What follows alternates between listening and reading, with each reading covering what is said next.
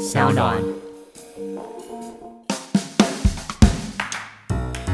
大家好，我是法白的站长桂智。今天这期我们邀请到在法律圈一个很有名的网站。那这个网站它特殊的地方在于说，它改进了我们律师啊、司法官经常工作的时候很常使用的判决系统。它在网络上它叫做 Los Node，它用非常简单的方式让我们可以很轻松的找到在诉讼上、实务工作上所需要使用的判决。那我们邀请这位法律新创科技商 LawsNote 的 Barry 来到我们现场来跟我们聊聊今天的主题。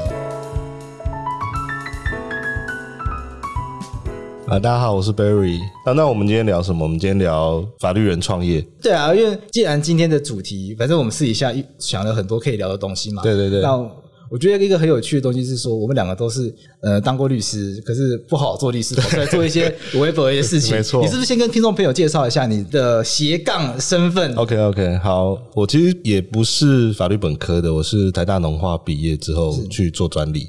那专利做一做，因为专利。工程师大部分在做专利申请，那专利做一做就会碰到一些可能专利后续的诉讼，然后那时候就觉得我没有参与到那个诉讼，因为诉讼大部分都是属律师在玩的，所以就希望说有机会可以参与整个专利的生命周期，所以就早上工作，晚上就去念台大，那时候还有夜间部的法律系。那念完之后，本来是希望说可以那时候有考专利师嘛，那可以帮助专利师。的考试，结果想说念完了，那那不如直接就考律师，所以就后来就去考律师。那当律师当了几年之后，又开始不安定，就是心里有一些其他的想法。那时候自己在事务所的时候用的工具就是法源，所以那时候就觉得法源有很多可以改善的点。然后找了几个朋友，然后聊了一下状况，会发现说，诶，他们认为科技可以改变法律的可能性很高，所以我们就跳出来自己创业，然后呃离开事务所。创办这个 LawsNote，从二零一六年开始到现在，整个过程大概是这样子。因为一般的法律人啊，在大学就是念法律，我们叫纯血法律，然后研究所也念法律这样子，所以一路走来就是学的东西，并没有学过法律以外的东西。当然，我自己有双主修，所以我身边的很多朋友，包括现在在职业的，或者是没有在当做法律工作的，某种程度上，我比较难想象大家会跨入资讯工程这样。或者是会想要去涉及所谓跟写程式码有关的任何事情，所以觉得很有趣的就是说，也很好奇就是说，为什么觉得某搜寻引擎网站不好用，是会会变成想要自己出来写？这个一般的法律人真的不会有。可能那时候在搜寻的时候，我们当然不会只搜法学资料库，我们常用 Google 嘛。对，那你就会觉得 Google 可以这样弄，为什么这个不能那样弄？OK，对，所以会有一个落差，就是好像时光隧道一样，哎，我跳出来，我跳回去了那种感觉。当然、嗯，一个核心的就是说，这个关联度排序嘛，这个已经很早，其实一九九七年这个东西在通用搜寻引擎就已经很基础了。就是各位可能已经忘记有一个搜寻网站叫做 Alta Vista，一个蓝色冰山的时候，那是西元两千年之前的产物。但那时候关联度排序的概念在搜寻引擎就已经很普遍了，它算是必备的。可是跑到这个法律这个领域，那到二零一五年还没有这个东西，那就是会有一些想法，就是说，哎，其他的领域已经有很好用的东西，很好的概念，我们把它放进法律圈里面，其实它就会产生很棒的东西。那那时候的想法是这样，可能要跟大家解释什么叫关联度搜寻，啊、大家都在用。就是可能不知道这是什么东西。是是，就是呃，我们在用 Google 的时候啊，Google 把东西搜寻的结果呈现在我们面前的时候，那个排列的顺序，它是依照某些特定的演算法。那在最早最早的搜寻引擎，其实它搜寻出来的东西，因为东西很少，它就是把全部的呃搜寻结果给你呈现出来而已。那这样的结果，在资料内容越来越多的时候，它会让你找出太多东西，而且这些东西不一定是你要的，所以慢慢的搜寻引擎就会希望它呈现给你的是你心中想要的。那为了这件事情，有各式各样的演算法被提出来。那回到判决搜寻的话，要怎么样去让我们找到有高度关联的判决？那时候我当律师的时候也是面临这样的问题。那我们就希望透过通用搜寻引擎的概念去解决它，但是一般搜寻引擎使用的排序跟我们在找判决时用用的排序概念当然是不一样的，所以我们那时候就呃去理解到底使用者，尤其是律师到底需要什么样的排序。那所以我们把这个排序的因子分成两个部分，第一个是跟这个判决的价值有关，比如说判例它的价值很高。那最高法院它的价值其次，类似这样的方式，然后去把这些比较高价值的东西做加权。那另外一个是跟我们使用的关键字有关。那关键字包含了这个关键字出现在判决里面的次数，那越多可能就是越符合你想要的。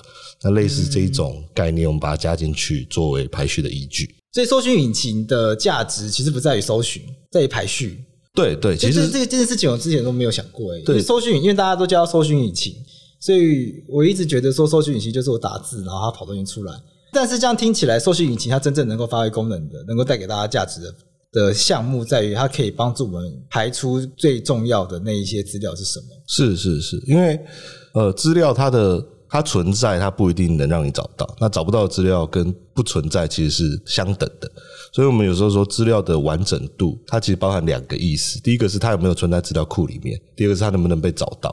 所以当两个条件都符合的时候，它才叫完整度。那比如说。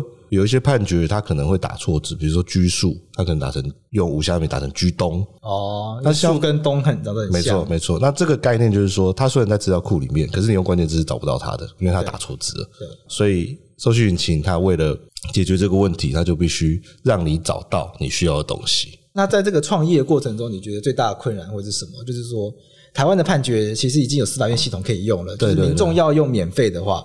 其实是司法院有提供一个法学资料库搜寻系统，是是，对啊。那如果现在现成的已经有这样免费服务的话，是有什么样的诱因，或者是有还有什么改善的空间，是是可以让 LawSnow 这个公司有利基点去操作的呢？其实 LawSnow 的核心概念是呃，为节省法律人的时间，所以我们是做的事情都是在帮法律人更快速的完成他的工作，因为法律人最有价值的就是他的时间。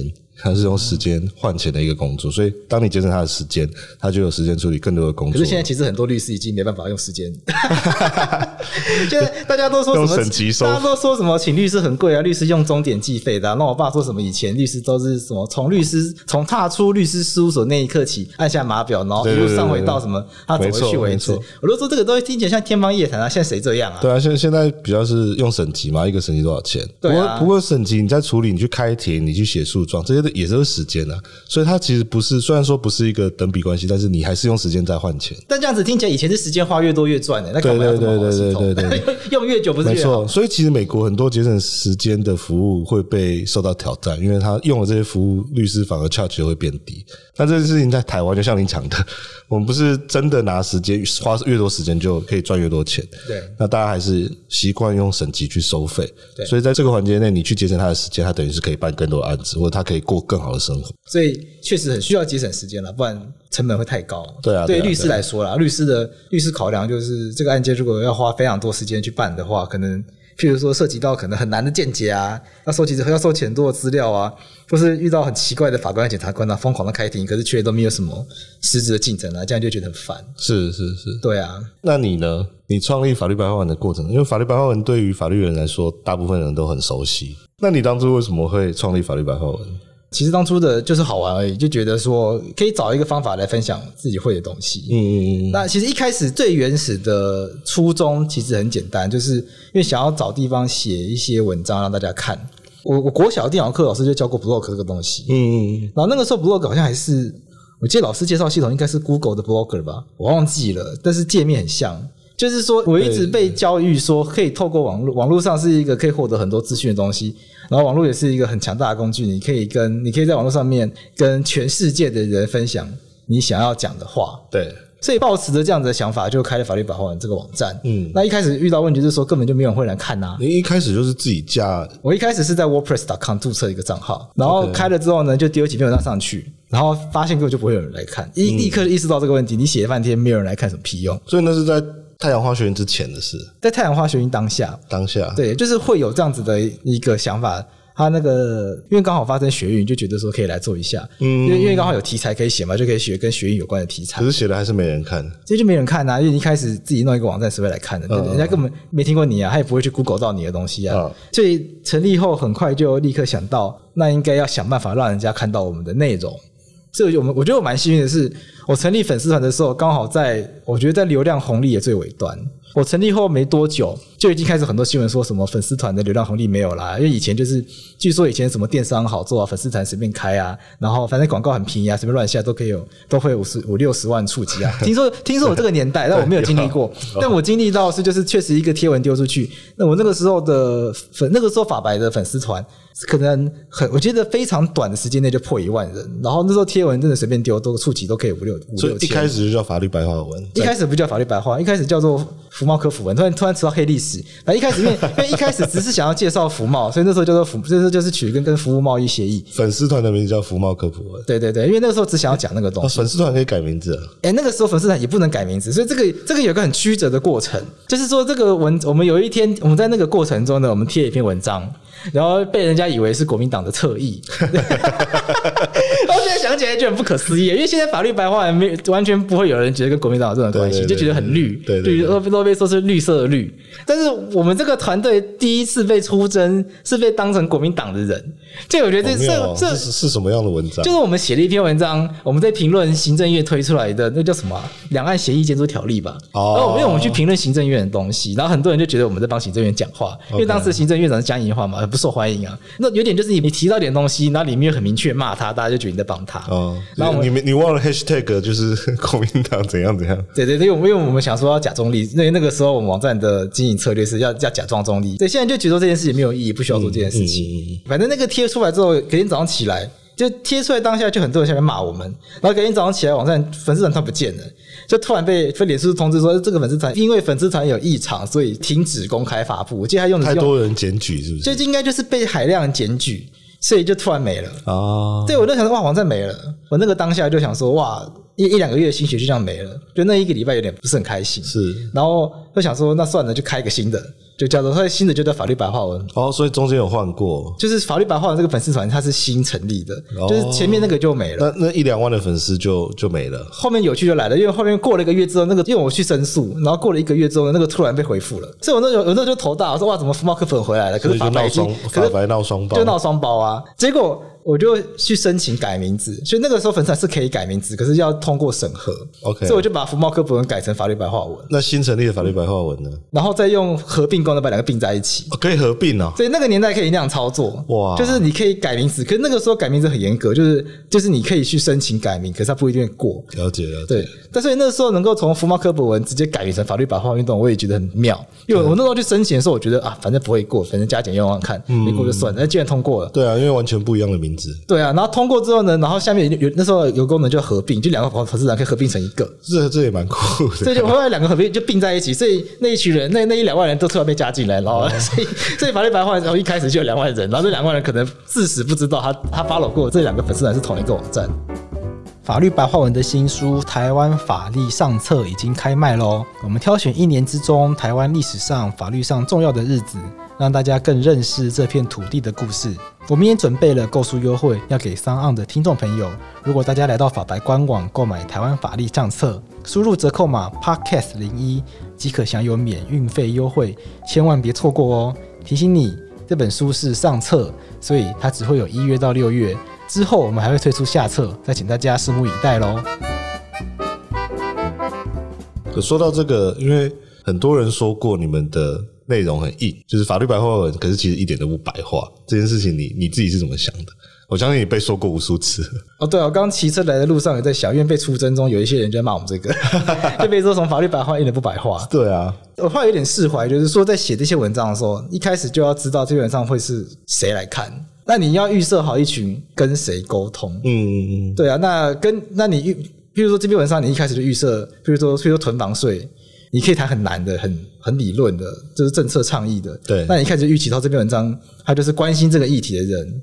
他会来看，因为小众媒体有小众媒体的强项。嗯嗯，我们我们目标是我们虽然小众，可是我们希望可以高粘着度。是对，因为大众媒体，譬如说苹果日报，它开始收费了，到底有多少人愿意为苹果日报付钱？这里有数据吗？还蛮想知道的。我们没有办法拿到苹果日报真实的数据。嗯，可是我们从各种小道消息打听，听起来这是一条很辛苦的路子。对啊，订阅在节目上这样讲，蛮辛苦的。对啊，那回应这个问题的话，我觉得。第一个法官没有能力变成苹果这样子超大型的媒体。对，所以我觉得我们我们能够做的事情是尽量把自己手上能够做的事情做好。那小众媒体的强项应该是跟自己的读者有很强的互动，很高粘着度，就是这个这些读者他是真的愿意直接把钱付给我们的。是，那我们所以我们的工作就是真的去找到他们真正能够。帮助到他们的资讯，然后让他们在最有效率时间内去消化完这些东西，所以这是我们目前的一个策略。听起来你觉得小众反而比较容易走订阅制这个？我自己觉得是这样，因为我自己的观察啦。对。以前大众媒体的订阅制其实就很少见了，可能那个真的大家使用的那个场景不见了吧？以前一直想不到那个，以前大家会一起坐在客厅看电视，现在也会啊，可是现在就一起坐在客厅看 Netflix，可是还有押韵双押。我自己第一次大家一起坐在客厅，然后自己划自己的手机。哦，真的，对，但就大家自己看自己想看看东西。哦，我还是蛮喜欢大家一起在客厅看电视，就是一起在客厅看一个频道的的那个机会少很多哎。我我觉得现在大家就是跟你遭遇的状况很像，就是越来越被巨头绑架，所以越来越想把流量再导回来。但是巨头们，尤其是 Google，它也越来越把流量放在自己的网站上。比如说你现在去。搜寻很多东西，Google 就直接给你答案，它甚至不要让你到网站上去，所以它现在变成从去年开始，它变成一个拔河。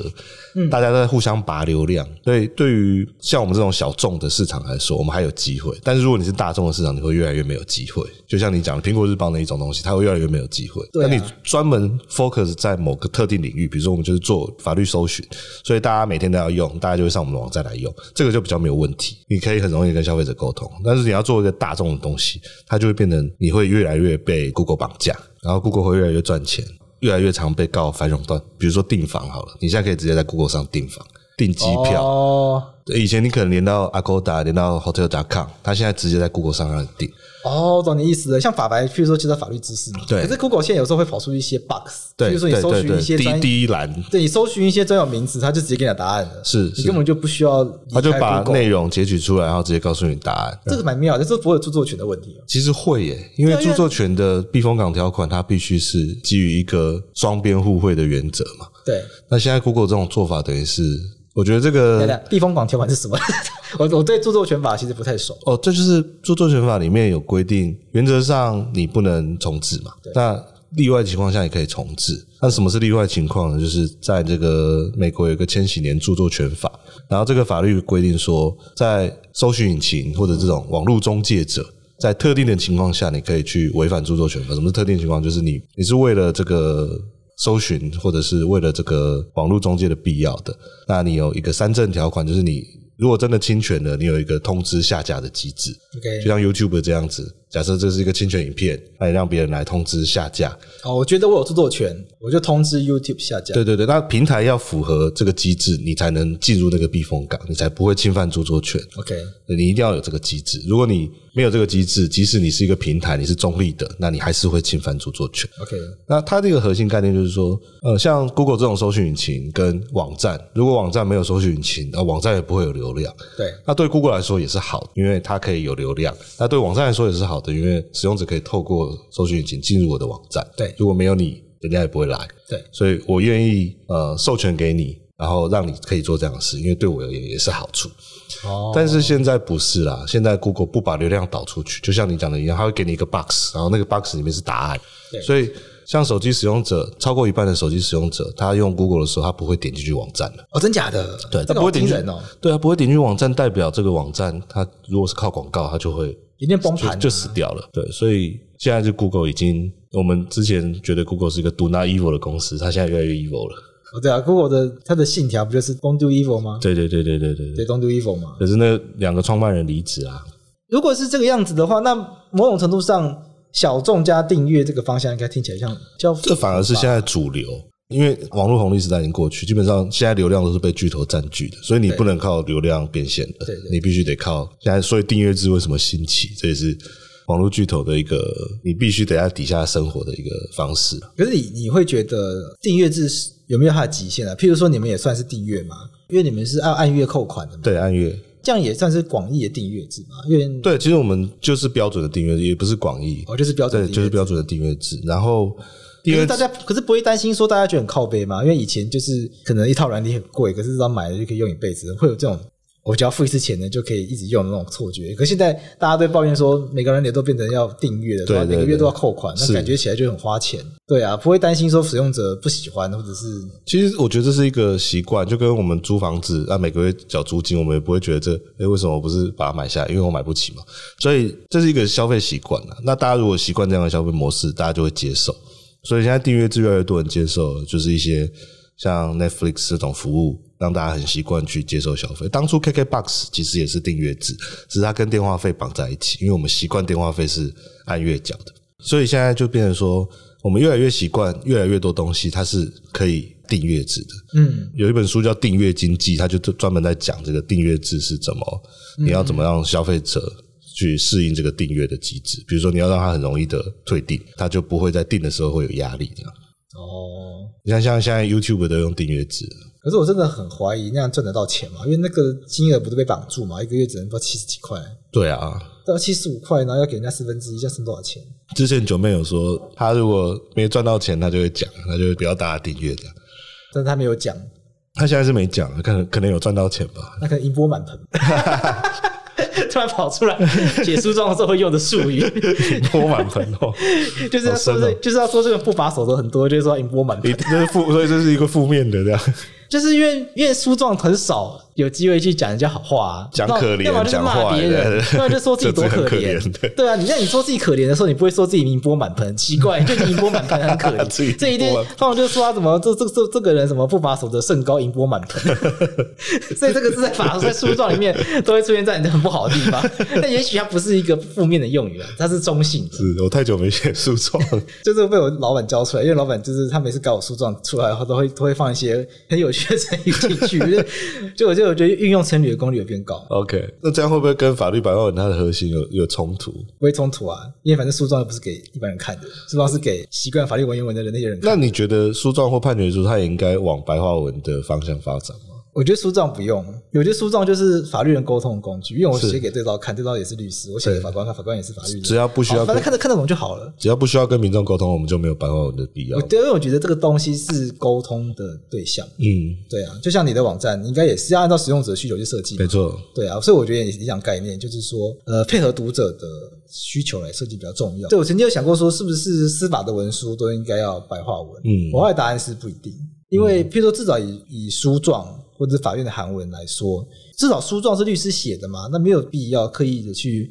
写的让一般大众都看得懂。有啊，你你要对啊，那很当事人也会看啊。当时我们跟他讲啊，我们就跟他说他这样写一定会赢，是不用担心的，就可以看。没有啊，看不懂没关系。当事人一定是跟他开过会嘛，所以他会知道你想要写什么东西。那他看不懂的地方他会问，那通常看不懂的地方都会都会都会是一些很术语类型的，他就会说：“哎，什么是假执行啊？为为什么执行利息是这样算呢？”OK OK，或者是就会圈一些字起来啊，就是说这个他说：“哎，这个既判例是什么意思啊？”就是往往都是这样子的问题。对啊，然后最后说：“哎，你们书上好厉害，为什么可以写出这种文字？” 所以某种程度上，书上不能太白话文。要让当事人觉得有点有距离感，这样对对，就哎，原原来律师训练是可以写出这种小说家，反正 这种很官场的、很八股的东西。公文，但是判决书来说，判决书我觉得呃，白话有它的必要。嗯，但是这个白话并不是说要把它写的，就是大家想象中的口语的。我觉得不是口语，我觉得是要如何让你想让法官想要传达的资讯更容易让民众吸收。我觉得现在判决书有几个既有的框架跳不掉，所以他很难理解。他会有负面的、负面的、负面的。其实我觉得这个好像是越来越少了。哦，对的。我自己当了三年律师，我自己说过判决，也没有没有看过负面，我自己没有拿过那种上非难为这种。上非难。我觉得因为这几年法官被骂得太惨了，所以大家或多或少都有一些意识。是。尤其是地方法院的法官，年纪都还可能三四十岁。他可能自己也不喜欢这种。对，是他们自己也不喜欢，或者是他们还是他们处于他们的心态上是比较开放的，对、嗯、对于这种议题是持开放心态的。哦。对对对，就是说法律白话文运动是一个假议题之类的。OK OK，那先不管他们了，反正。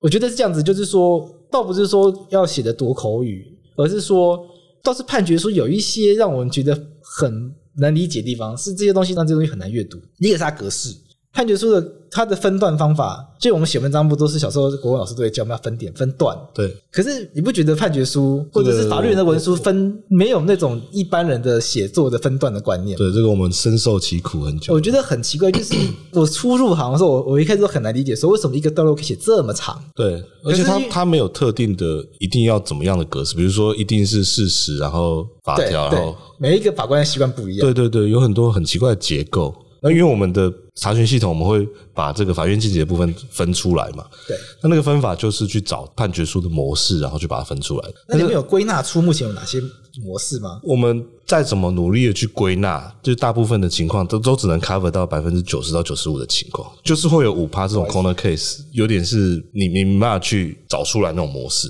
每一个都不一样的。对，所以因为我自己发现到大概就是两三种诶，第一种就最常见就是会先写原告主张为何，被告主张为何，然后双方不争执事项为何，双方争执事项为何，最后就然后就会有一个本院判断如下，所以我就直接跳那边看。对，谁管你原告被告主张什么东西？对，大部分的律师会这样，所以我们但有另外一种就是说，他一开始就会直接先写一个事实摘要，对，然后就会有一个原告主张但怎样怎样怎样，然后会有一个被告主张但怎样怎样，这种最烦，因为他的见解会藏在每个段落里面，你要去。自己翻说，因为他先把原告讲完后，法官自己反驳他，然后被告讲完，法官就反驳他，就变成他的那个写法是比较散乱。对，你有没有看过复述被告的刑事案件？那有些他会把所有的事实论完，所有事实处理完再来论罪；有的是一个被告先处理完事实，一个被告论罪，再换下一个被告。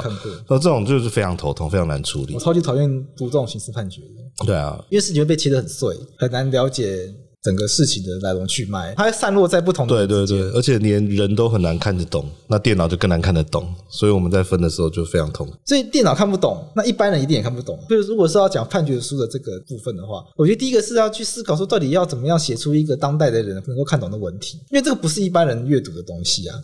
那当然，你可以说法官的东西没有要。追求给一般人看得懂，因为法官的文书就是至高无上的，它是严肃的，它是庄重，它具有某种神圣性。是，对啊。可是这个东西的维持不能够稍微缓和一下吗？我自己是很抱持很大疑惑的，就是他有必要一定要让人家很，就是让人家很难理解嘛。他很难理解。我觉得有时候很难理解的点不在于说他写的东西很拗口，而是在于说他整个行文的那个文体。是在这个地方生活的人，根本除了法官会，没有人会这样写这样子的文章。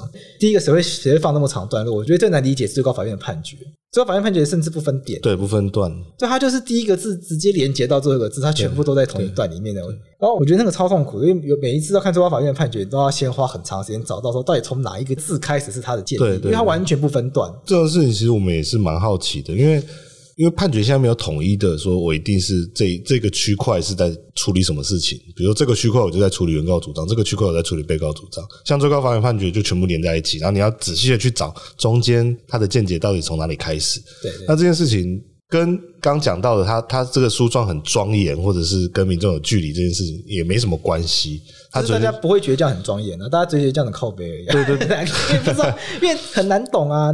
对啊，为什么不是说像？呃，我们写论文会有 Blue Book，要大家怎么把这个格式定一下，定义清楚。说 Blue Book，我还觉得说，现在律师在写诉状引证物的时候，现在习惯，包括法院也写判决一样，都直接挂号在后面。譬如说什么什么事实，然后直接挂号，请参证物集。对对对对对对。我一开始也超级不习惯的，我觉得这超烦的，因为你那个文章中间一直出现这种，对对对对，会打乱你那个阅读。你说可以像论文在底下这样子。对，可是可是发现诉状没有人用注脚，然后用注脚好像会很奇怪，好像很多法官会觉得很奇怪，就是他不习惯这样看。对，所以我我我那个时候也，我一开始也有很大疑惑，说为什么他的这个是格式长这样？所以我就，所以我反正我对于这一切都充满了问号。可是这个又没办法改，改对，因为不是你说改就改，是大家用很久了。我我来问尖锐的问题好了，啊、你问好，因为我觉得拿法白来导业务，让你当一个大律师比较实际。我觉得好像做不到这件事、欸。嗯，这群人到底是不是自己粉丝也不是很确定。为什么会这样讲呢？因为这些人。他们来问问题，他们他们摆出来的态势就是说，我真的很可怜，希望可以帮帮忙。那你怎么可能跟他收钱？OK，他意思就是说，如果他有钱，他就已经花钱找律师了。他就是因为他就是因为他没有钱，他才会来使用法白这个管道。既然法白这个管道有这样子，已经有一个过滤的功能，他都会过滤到一些本来就没有这样子的经济能力去请律师的，那你怎么可能期待再透过这样子的管道再去？你不是可以请他去法服，然后指定你吗？没有诶、欸我目前真的都是跟他说，欸、你有经济上困难，你可以到法律扶助基金会寻求帮忙。那绝大多数人不知道这件事，我其实我觉得我比较在意的是这个，嗯，就是说明明这个社会就已经有法律扶助基金会这样子的一个制度，对，提供这个弱势的民众最基本的法律的服务嘛。法律扶助基金会，如果你就是经济情况确实在一个门槛以下的话，他会免费提供律师给你帮帮你办案，对。但就算你不到那个资格，你至少都可以去请求。法服提供免费的律师，可以做一次免费的法律咨询。可是你说没有很多人知道，他去年一年也是做了五六万件。可是，在法拍问的人，他们都不知道哎、欸。我跟他们说，我都跟我都跟他说，请你去找法律辅助基金会。他们的回应就说，那那个那个是什么.或者是说，那有没有网址？他没听过，就表示他们是真的不知道这件事情。嗯，这我也还蛮惊讶的。那就是反过来，很多在用法服的人，明明就超有钱的啊。我我有朋友，就是他，我有朋友他是够尖锐。他对啊，我有朋友他是法服律师啊，就是他当事人是从法律辅助基金会转借来的，结果开法拉利来跟他开会啊，这这这很荒谬吧？哎，现在是不是月薪八万以下之后的？劳工诉讼可以直接用法服，不用自力审查。而且而且法服有一个很奇怪是，如果你名下有不动产的话，基本上不会过。所以很多人有不动产，并不是因为他有钱啊，他可能就是他爸爸给他的房子，然后就住在那边。所以有法拉利那个人，他是名下有法拉利，他可能没有法拉利，可能也不在他名下。法拉利可以在公司名下吧？对对对对，对啊，或者在他老婆名下，就他可以他可以名下完全没有任何财产。所以脱产的人反而有有利于去申请法服。对啊，就这个制度很奇怪啊，所以他那个整个审查方式就不是很容易理解。像我有当事人，就是他真的是经济情况。蛮辛苦的，可是因为法夫说他跟他老婆的存款加起来有大概两百万左右是不可以申请，但他是被恶意开除的。他说他们存了一笔钱，而两个人夫妻两个人工作十年才存两百万，他们说这有很多吗？然后这样，然后这样就不能够申请法服，然后因为被恶意解雇，所以基本上家里现在没有收入。你交两百万先拿去买法拉利的投期款，这样就可以申请法服了。也有道理，先成立一间公司，然后把法拉利放到名下。对对对，也有道理，然后就开法拉利到法院开庭。所以这个整个制度都觉得很奇怪了。刚刚那个意思不是说故意要酸说来问法白的人不想付钱，不是不是这个意思，是说是我们观察到会在网络上寻求法律协助的人，他某种程度上本来我觉得他就已经有某种程度上已经过滤掉有能力付付钱找律师的人这样的这样子的特性。所以即使你想，你也没办法透过法白来转接。而且其实更重要，就是说法白，我们我们一直把它定位成媒体嘛。嗯，我没有，我不希望他因为做了这件事情，然后他的大家对他的定位的理解开始出现了一些非预期的变化。嗯，法白有接过叶配吗？法白接过叶配啊，只是大家不知道而已。真的不知道，他唱得很好。听了这么多集法客电台的节目，你有时候会不会有一些想法想要跟我们讨论呢？现在我们在脸书以及 Telegram 上面成立了社团哦，大家如果有兴趣的话，可以在脸书上面搜寻法客电台，百法律白话文运动，或是到 Telegram 搜寻小老鼠 P L M Radio R A D I O，就可以找到我们在 Telegram 以及在 Facebook 上面成立的社团，加入社团就可以跟我们一起讨论每一集的主题哦。也没有都吵得很好吧？其实也没有，我们跟那个雷浩明律师合作过哦。就是其实这个都可以讲，因为在网站上面有一个有一个专题，就叫八五零一零事务所专题。我觉得这名字够明显了吧？哦，就是就就那其实就是我们跟他们事务所合作，然后写了很多跟婚姻离婚有关的法律知识。嗯嗯，然后就然后就直接把那个专题取名叫八五零一零而已。哦，对啊，这样也算某种程度上置入吧？对啊，对啊。对啊，可是因为写的就是写的就是法律知识啊，基本上跟。我们我们那时候评估说，就算拿人家钱写这个，基本上也没什么差吧，因为你不会因为你拿他钱，那你就故意写说啊，你打离婚都很轻松，也没有这样写的。那有有单纯的业配来找你们业配吗？就是跟法律无关的，但是法律无关的业配，我想想看。然后以一个业配形式，上礼拜找舒米恩这样算吗？那个不算业配吧？那个是。可是我们让苏明跟在节目上唱歌，对啊，而且节目还播他的音乐，比较像是你个人嗜好，就是你你就想访，我自己就想访问他，所以你做了这个节目，对啊。哦，那这样应该不算。对啊，我我只是说，舒米恩也没有给我们钱啊，我们也没给他钱，我们没有给他通告费，讲人家这样子，好像没有诶。如果跟法律无关的业配，好像是真的没有，连找上门的。可能那个书吧，如果是帮人家打书的话，这样算吗？可是那也没有钱拿，那就是顶多获得一本公关书而已。对啊，呃，写书评或者是推荐序什么都没有。对啊，所以要说就单纯就是像 YouTuber 很多在接那种业配那种。所以像什么曾博恩那个叶配那么多，什么视网膜，对对对对对对对对对，像他们说，因为好像我觉得差别在于说他们的内容性质很容易操作业配吧。可是你们的 TA 是很特定在某个族群的，就像你讲的就。对生人议题有兴趣的。可是这个，因为这个族群在一般的行销，在一般的行销实务上，它不是一个容易被定位的族群，你很难。譬如说，因为一般行销的定位，譬如说二十五到三十五岁家庭主妇，嗯，你就可以想象说这一群人他可能会有哪些生活需求。所以这一群人，因为可能小孩子刚出生，他会需要买尿片，然后他会有带小朋友出门的需求。没，没有情境，就是没有消费情境。法白法白的粉丝是目前情境还在，我们还在摸索这群人情境是什么。因为目前我们的粉丝主要是来自于十八到二十四岁的学生，这么年轻哦？对对，非常非常年轻。我们自己做问卷调查后发现这件事情，就是高中生跟大学生呢。对啊，手手游啊，只能对他们这些一起有兴趣。可是会玩手游的人好像不会来看法白，不冲突啊。就是说，从从一些数据上找不到关联性，因为我们用脸书可以看追踪你粉丝团的人，他从法白这个粉丝团跟哪些粉丝团有高度的相关。那跟法白有高度相关的粉丝团，都是一些明显不会赚钱的，比如说，比如说民间私改会啊，有美女立法委员有美女啊，那个所以呢，这个可以这个可以干嘛？关注社会公益。这个干嘛？有美女又不需要会选，没有了。对，有美女就随便选都可以选上，因为她的形象很好，所以就是这样。不是很多人说私改是一门好生意吗？我们我们认真看，都只有一个稍微可以理解，说我们跟某一间在。好像永康街的蛋糕店有高度相关，所以我们后来发现，这个东西很有趣，因为它排在它在它相关度排第五名，然后是一个蛋糕店，然后我们后来去去看，我们就觉得啊，这个麻烦很大，因为那间店之所以很很夯，是因为它的蛋糕非常便宜，可是很有质感。如果我今天是大学生，我一定会去那种店，因为它可能一个很好吃的奶柠檬柠檬塔才六十块钱而已，哦、可整间店就是木头木质那种无印风格，然后可以很适合拿着蛋糕打卡那种。哦，是外国人开的吗？不知道，因为我没有去过，没有没有认真看。但我们想说，哇，对我们的粉丝的喜欢的，他的消费价码大概在五十块到一百块之间，其实是不是觉得危机重重？还是建议我就是公司收掉算了？不会啊，我不我不会建议公司啊，因为十二万的粉丝就是就是一个基数在嘛。对啊，可是现在目前转化率都不高了，可是这也是我们的烦恼。你不是想走那个科技导读的路线？对啊，可是在内部被打枪了。真的假的？因为我们做了一次，我们做了一波大型的问卷，对，然后就真的拿到一千六百分回来，发现就是做付费电子报专属内容这个选项没有办法看出大家愿意还付费，就显然这个目前法白 TA 没有喜欢这个，对这个模式是无感的，太年轻了，年轻人根本不用 email 的。这这个模式，我们发现在，因为我们有一些问卷，我们大概有三分之一的人是二十五到三十四，这个模式套在这群人身上有用，可这群人目前人数太少哦，所以我觉得初期可能。可能过一阵子还是会做类似的东西，可是不会先做付费电子报，可能会先培养大家订阅法白的习惯吧。譬如说，可能会有免费电子报出来，或者或者是说会有有其他方法让大家慢慢培养大家，可能固定一每个礼拜一就会想要看法白的东西。